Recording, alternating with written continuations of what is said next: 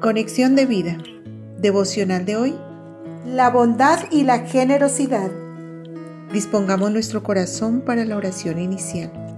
Oh amado Dios, todo cuanto tengo te pertenece, pues todo viene de tu mano. Y te ruego, guíame a compartir con generosidad con mi prójimo. Bien sé, oh Dios mío, que tú examinas el corazón y que te complaces en la bondad y generosidad por tanto, con alegría de corazón compartiré todo cuanto pueda. Ayúdame a dejar todo deseo de egoísmo y avaricia. Y ante tus ojos yo sea un dador alegre, pues el alma generosa será prosperada. Amén. Ahora leamos la palabra de Dios. Segunda de Corintios capítulo 9 versículo 7. Cada uno dé como propuso en su corazón, no con tristeza ni por necesidad, porque Dios ama al dador alegre. La reflexión de hoy nos dice, el ser humano por naturaleza es egoísta y posesivo, pero debe aprender a ser generoso, pues no todo consiste en recibir, sino también en dar y compartir, pues la generosidad debe cultivarse. En Hechos 20:35 dice, en todo os he enseñado que Trabajando así, se debe ayudar a los necesitados y recordar las palabras del Señor Jesús que dijo, más bienaventurado es dar que recibir.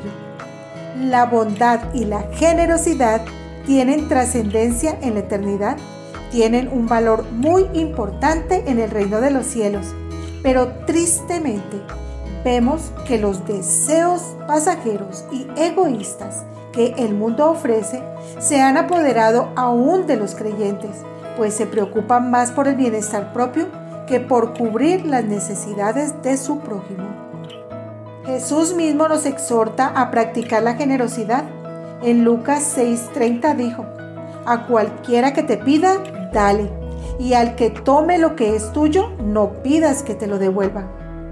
En la práctica no es fácil hacerlo, pero debemos estar seguros de que la recompensa es grande y sobre todo seremos testimonio viviente del carácter de Jesucristo.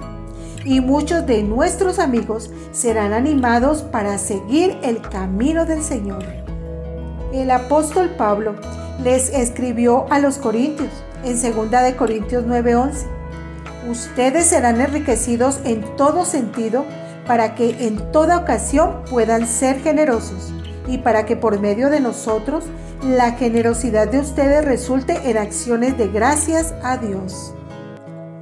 Pensemos que cuando actuamos con generosidad y bondad, siempre habrá un corazón dando acción de gracias a Dios más que a nosotros mismos, y esto es de mayor valor. Encontramos muchos ejemplos de generosidad en la Biblia y cuán grandiosas son las bendiciones al proveer para las necesidades ajenas, pero nunca demos para que nos aplaudan y toquen trompeta delante de nosotros. Hagámoslo en secreto y el reconocimiento vendrá de Dios en público. Hermano, de ahora en adelante adquiere un espíritu dadivoso. Por tanto, piensa generosamente, habla generosamente y actúa generosamente.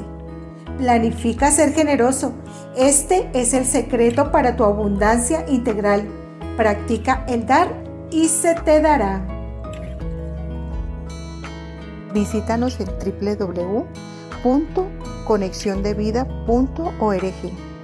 Descarga nuestras aplicaciones móviles y síguenos en nuestras redes sociales.